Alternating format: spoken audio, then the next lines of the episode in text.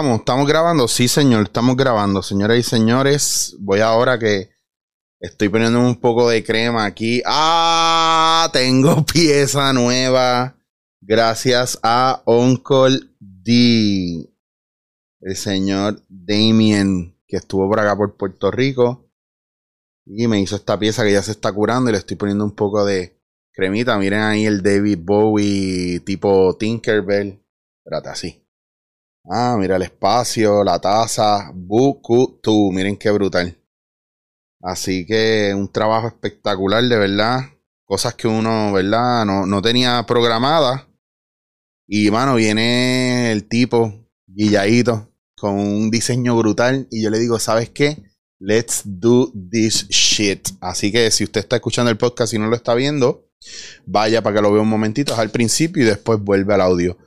Eh, si no, cuando tenga break, yo no lo he puesto en redes porque la gente. Sí, lo puse, lo puse, actually. Y lo puse en un story. Bueno, vamos a hablar de un tema que me han pedido y me han preguntado mucho. Y yo soy uno de los primeros que padezco, he padecido y creo que por buen tiempo sí padeceré de ello. Recuerde que cuando usted tiene un trauma y usted tiene una situación bien jodida, aunque usted busque ayuda, usted puede a lo mejor sí un poco mm, pausar o dilatar los, los ¿verdad? lo que ese trauma hace en usted, pero termina viviendo el resto de su vida con usted. Y que cuando usted tiene un trauma, usted crea unos mecanismos de defensa, ¿verdad? Porque ese trauma busca un coping mechanism, un mecanismo de, de adaptación o de cómo estar ahí presente, ¿verdad? Y, uno crea unos mecanismos de defensa para cuidarse de ese trauma. Como les he dicho otras veces, eh, en la curiosidad no hay trauma, o en la curiosidad no hay control porque no hay trauma, o en la curiosidad no hay trauma porque no hay control, y la curiosidad no busca control, busca eso, curiosear, ampliar, abrir, expandir. Pues, ¿qué pasa? Vamos a hablar de la autoexigencia. Esta cuestión que nosotros tenemos, que somos tan fuertes y tan duros con nosotros, que todo lo tenemos que justificar, que si cometemos un error no nos podemos callar la boca a escuchar una corrección, sino que queremos que justificar y justificar y si no nos dejan hablar, nos vamos por encima y es como que, no, no, no, eh, eh, pero déjame explicarte, lo que pasa es que tú no entiendes, es que necesitaba un minuto más, es que, es que, claro, es que tú lo ves de esta manera, pero yo quiero irme por esta otra, no, no, es que tú no lo viste, lo que pasa es que no me dejaste terminar y la realidad es que o no se vio o no se entiende, o no está bien, o no es lo que están buscando. Y usted no importa lo que pase, usted trata y trata y trata y trata y trata y trata y trata y trata y trata de justificar. Y la gente se cansa de hablar con usted. Eso, eso es una, una de, las de, de las cosas más comunes que yo he visto. Y, y hay gente que yo a veces hasta me molesto con ellos y les tengo que decir: no, no, no, no, no, cállate, escucha. No justifiques más.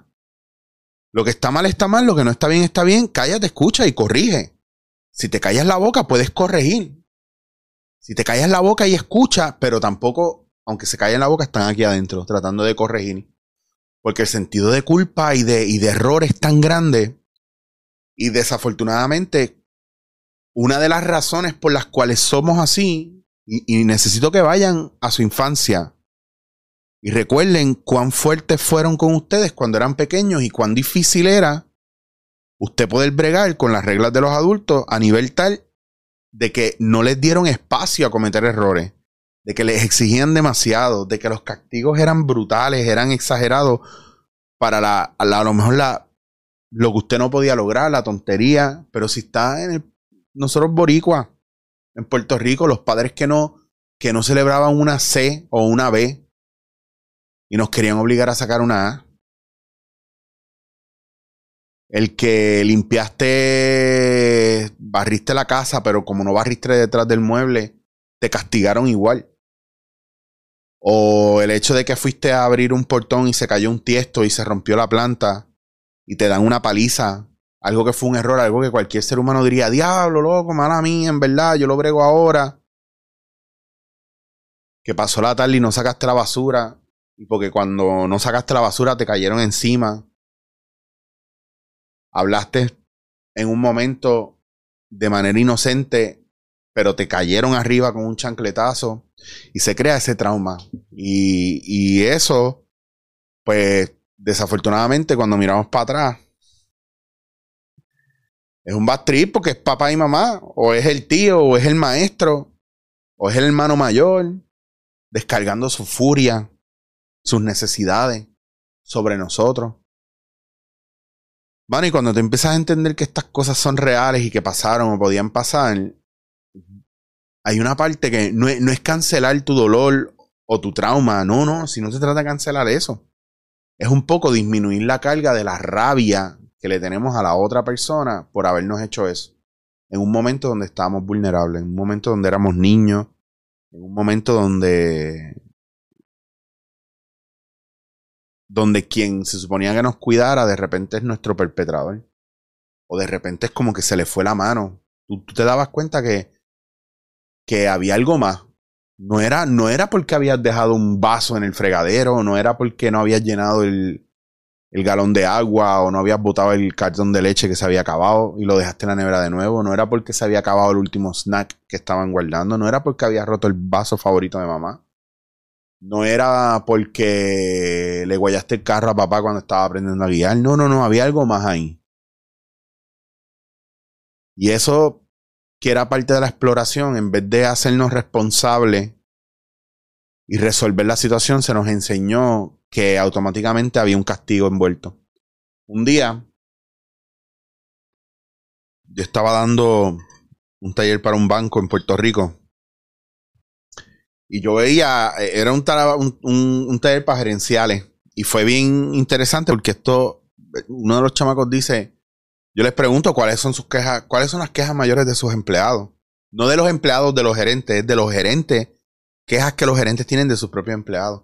Y uno me dice, Hacho papi, es que en verdad a mí me tiene bien agitado que no tienen, no tienen iniciativa. Eh, uno tiene que estar siempre eh, validándolos y, dándoles permiso y es como, como si no pudieran dar un peso o cambiar un cheque sin pedir permiso o una validación. Y yo le digo a él, eh, caballero, ¿cuáles son las pólizas de su compañía cuando un empleado comete un error? Y el tipo abrió los ojos y lo miré y le dije, ¿sabes por dónde voy, verdad? ¿Sabes por dónde voy? Si el castigo es mayor o está desproporcionado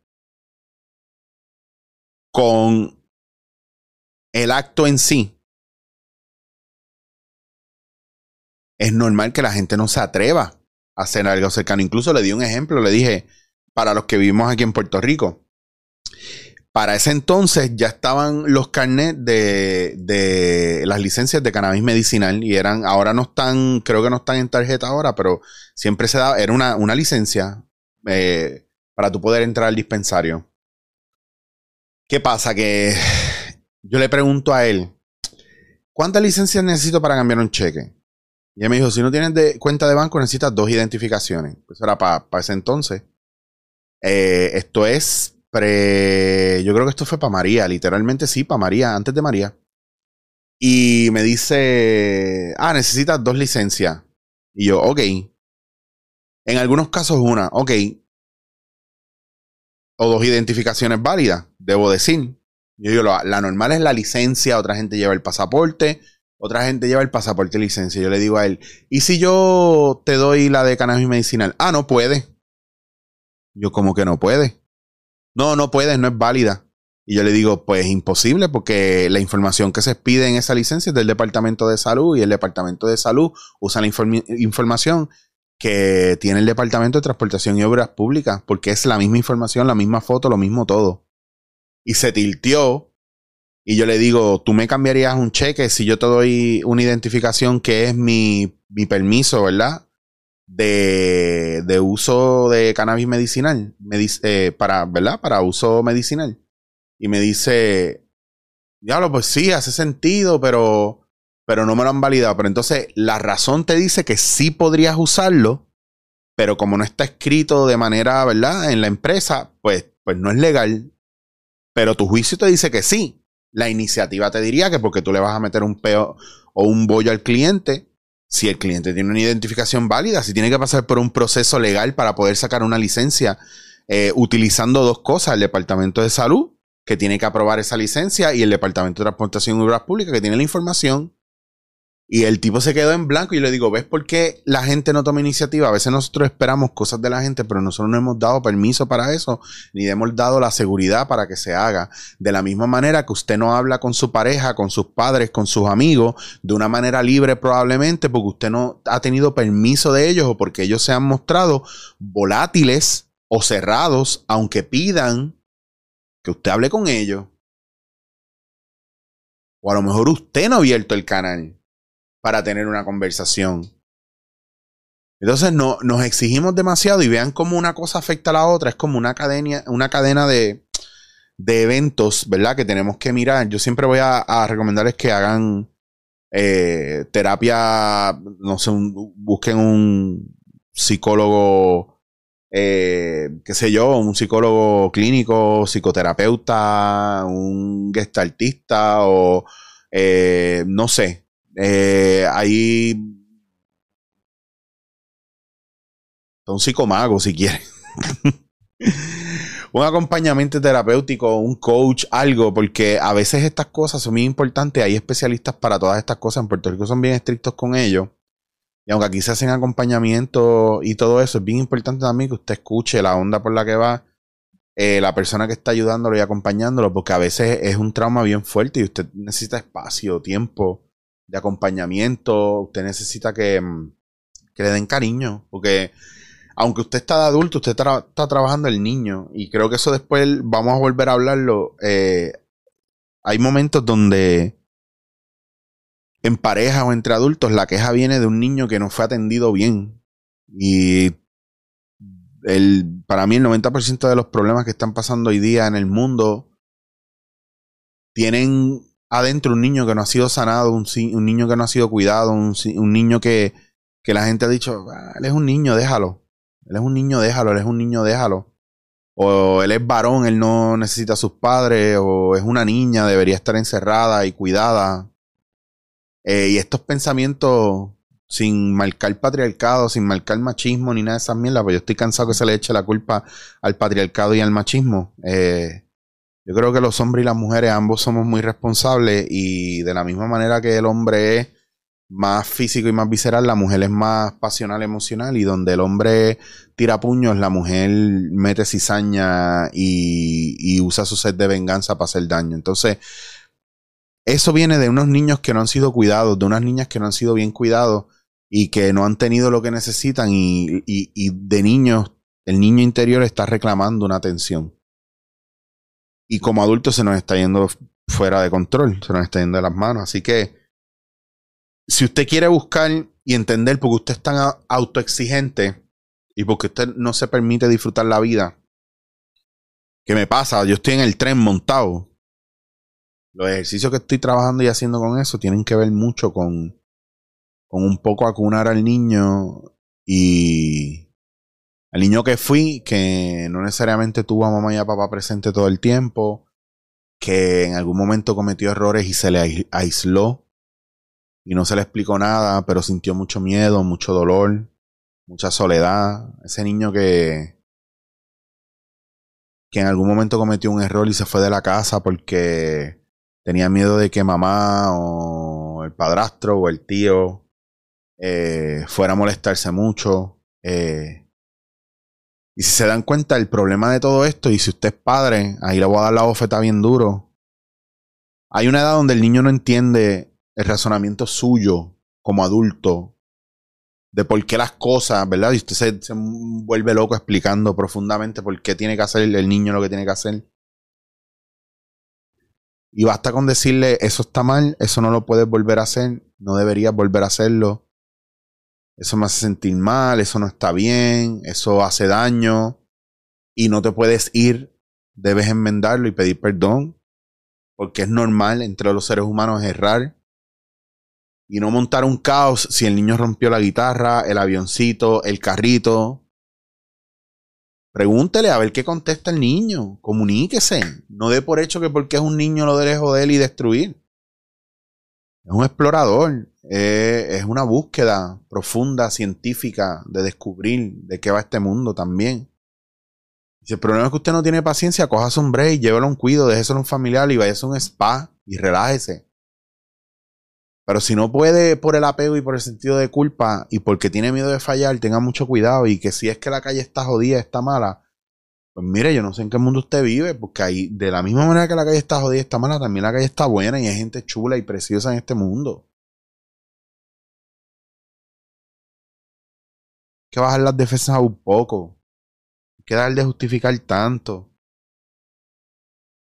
En esta época hay más ataques al corazón, más ataques de ansiedad, más desánimo, más depresión que nunca en la historia del mundo, ni en los momentos de la peste, ni en los momentos de, la, de, las cruzadas, ni en... O sea, esta es la era donde más tenemos y, más desconectados de nosotros estamos y más mierda nos sentimos. ¿Te hace sentido eso? Que, que estemos tan avanzados tecnológicamente eh, y, y estemos tan vacíos y tan separados y tan, tan distantes de nosotros mismos, ¿hace sentido? ¿Ustedes les hace sentido esto? no, ¿No les es curioso que nosotros nos sintamos tan vacíos y tan distantes con nosotros y hasta con la gente que nos ama y con la gente que amamos? ¿No, no, no, no, no es raro para ustedes? ¿Qué, quisieras haber hecho tú con tu vida? ¿En serio? ¿Lo lograste? ¿No lo lograste? ¿Puedes hacer algo ahora? ¿Qué excusa tienes? ¿Tus hijos? ¿Tu marido? No te hacen caso, no te escuchan. Yo diría mándalo toda la mierda, pero es que yo mismo no he podido mandar toda la mierda del, todo, ¿me entiendes? Entonces, eh, es un... No, no estamos bien. No, estamos bien. Es mentira, no estamos bien. Somos autómatas. Estamos tristes. Nos sentimos solos. No queremos, no, a veces no queremos ni que nos hablen ni que nos toquen. No sabemos pedir que nos hablen y que nos toquen. No sabemos pedir un abrazo, no sabemos pedir y no sabemos, cuando pedimos no sabemos aceptar un no. Y cuando cogemos el no lo volvemos fatalista. Como yo, yo, tengo, yo, yo tengo algo malo que la gente no, no me quiere. No, no necesariamente. Sí. Y el problema más grande es que el cerebro busca llenar los blancos de esas cosas que no, no sabemos. Entonces nosotros no podemos llenarlo con eso es más grande que nosotros o eso es algo que no necesitamos saber. No, queremos llenarlo con, con nuestras carencias, con nuestras ideas, con nuestros miedos o con la poca información que tenemos de, de X o Y. Porque el cerebro lo único que sabe es solucionar problemas y llenar blanco. Calcular. Y si usted no está encima del cerebro diciéndole, eh, eh, eh no llenes blanco ahí, que estás malentendiendo las cosas, estás poniendo cosas que no van, empieza entonces otra vez la autoexigencia. Ya lo déjame poner esto, pues, ay no, y si no les gusta, ay no, y se quedó ahí, nunca salió. Yo soy el primero que tengo un libro a mitad todavía unos talleres que no acaban de salir, unas páginas que no acaban de salir, unos videos que no acaban de salir. Y termino reflexionando o pensando, yo no, yo no prendo la cámara porque quiero traerles un tema, yo prendo la cámara porque tengo una preocupación, algo en la mente y digo, no voy a reflexionar ahora, voy a reflexionar frente a cámara. Esto no es, esto no es algo que yo preparé, esto es nuevo para mí, yo estoy reflexionando en el proceso que hablo con ustedes y me encanta, porque no soy capaz de escribir un, journal a veces, no soy capaz de escribir porque me aburro de escribir de mí y de lo que siento, pero a veces me tengo que esforzar para poder leerme y verme y, y esto también me ayuda, este videoblog me ayuda a escucharme y a ver dónde estoy parado también. Yo no les voy a hablar de otra cosa que no sea de algo de lo que yo estoy viviendo, haya pasado o, esté procesando o esté mirando. Entonces, es bien importante que miremos cuán mezquinos podemos ser con nosotros. Y para colmo, cuán dejados y cuán traidores somos con nosotros. que nos machacamos, pero no nos atrevemos a darnos un gustazo, no nos atrevemos a, pedir ayuda para darnos ese soporte, no nos atrevemos a darnos un buen baño para sentir el agua, o no nos sabemos ir a comer algo rico porque tenemos que guardar dinero para qué, para pagar las cuentas, sí. Pero es que al final todo lo que estamos haciendo es por los demás y nunca por nosotros. Entonces, en estos días murió una amiga y yo pienso que que estamos, verdad estamos prestados. Y a veces yo me enfoco, Porque ahora mismo yo quisiera estar en otro lugar con otra persona que quiero un montón hablando. Hoy mismo, ahora. A veces quisiera que mi pareja no trabajara y que fuéramos millonarios. A veces quisiera que las amistades que tengo en diferentes partes del mundo estuvieran aquí o yo allá. Pero lo que importa es el ahora. Entonces, mientras nos autoexijamos, nunca vamos a estar en el ahora. Siempre vamos a estar en el miedo, en el, miedo al fracaso. Pero no es fracaso, no estás perdiendo. Escucha, crítica. No le tengas miedo. Y va a tocar fibras y cosas que te van a obligar a cambiar y a modificar y a crecer. El problema es que siempre nos vamos a lo peor y no podemos seguir así. Trata de callarte. La próxima vez que entregues algo, deja que te den la crítica que te tengan que dar. A lo mejor tienen razón. Digo a lo mejor. A lo mejor.